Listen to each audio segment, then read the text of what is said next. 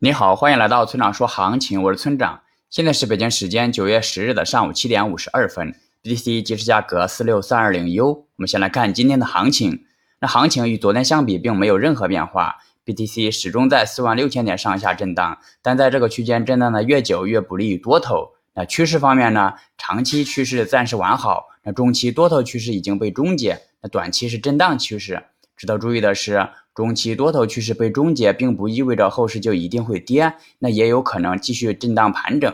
但相比之前，下跌的概率已经增加了不少。那结构上呢？那上方压力四万七千五百点，那下方支撑四万四千四百点。无论先突破哪一方，都可能改变短期的方向。总结一下，就是中期多头趋势结束。接下来是交易思维模块。我们知道交易是反人性的，那么这个市场中有哪些具体的反人性的点呢？我总结了以下几点，你看看有没有道理？一，你想抄底时会对自己说再等等，可结果往往是等不到新低就拉升了。但当你已经抄底了，后面往往还有新低。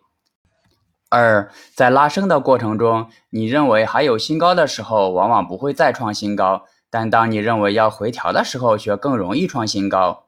三，当你什么币都不敢买的时候，往往是市场见底的时候；但当你看到任何一个币都想买的时候，往往是市场见顶的时候。那除此之外呢？交易的世界里还有很多让你觉得反人性的地方，咱们就不多说了。那下面谈谈反人性的原因吧。我认为主要有两个：一是大部分人都不是专业的，都搞不懂这个市场，却又总带着主观思维来看市场。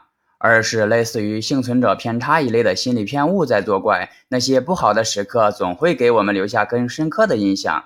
那么如何解决这些问题呢？说实话，我并没有好的办法。或许在你感知了这些问题之后，能自己找出解决方案吧。